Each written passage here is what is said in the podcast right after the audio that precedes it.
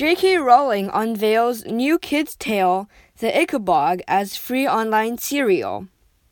So, Harry Potter author J.K. Rowling is releasing her latest book as a free online serial for kids needing distraction during the strange and difficult time we're passing through. And she's also calling on young fans to help create illustrations for an eventual print version. Rowling, who specified the story is not a spin off of her blockbuster Harry Potter franchise, new installments of the English language tale will emerge every weekday on theickabog.com until July 10th. Rowling also plans to post translations of the story in other languages.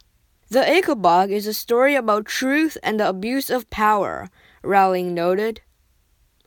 The first few chapters, released Tuesday, introduce an imaginary land of plenty called Cornucopia, led by an easily fooled king.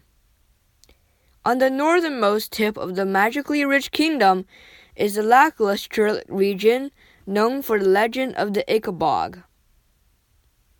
Naturally, as with all legends, it changed a little depends on who was telling it, Rowling writes.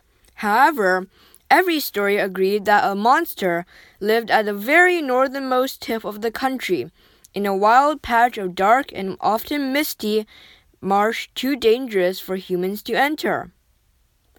Written more than a decade ago, the story isn't intended to be read as a response to anything that's happening in the world right now.